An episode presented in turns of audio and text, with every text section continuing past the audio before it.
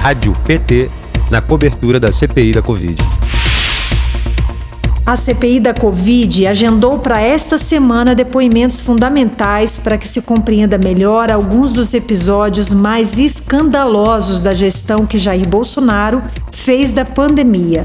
Na terça-feira, dia 15, os senadores que integram a comissão parlamentar de inquérito poderão receber mais informações sobre o que aconteceu no Amazonas, onde pacientes morreram por falta de oxigênio nos hospitais por omissão do ex-ministro da Saúde, Eduardo Pazuello, e onde existem vários indícios da implementação da chamada imunidade de rebanho por contaminação.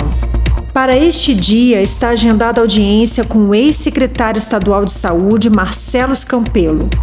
Os depoimentos seguem na quarta-feira, dia 16, com a presença do ex-governador do Rio de Janeiro, Wilson Witzel, afastado por um impeachment, e sobre ele recaem suspeitas de compras irregulares durante a pandemia.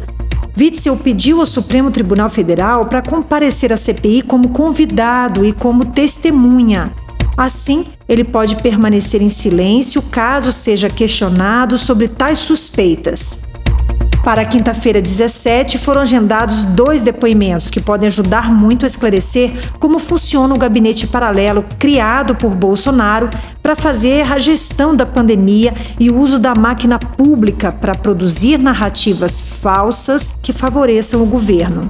Nesse dia, o primeiro convocado é o empresário Carlos Wieser, que, segundo mostram documentos obtidos pela CPI, é um dos integrantes do gabinete paralelo. Wieser defendeu publicamente o chamado tratamento precoce e o uso da cloroquina contra a Covid-19, além de ter sido cogitado para um cargo no Ministério da Saúde.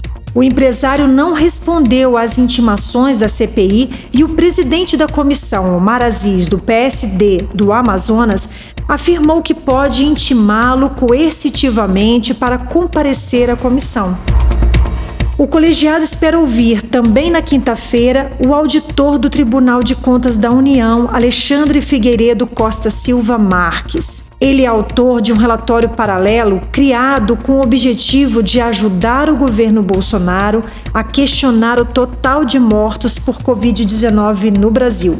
O episódio é mais uma mostra de como o bolsonarismo tem se infiltrado em órgãos públicos para defender o governo, muitas vezes por meio de fake news disfarçadas de documentos oficiais.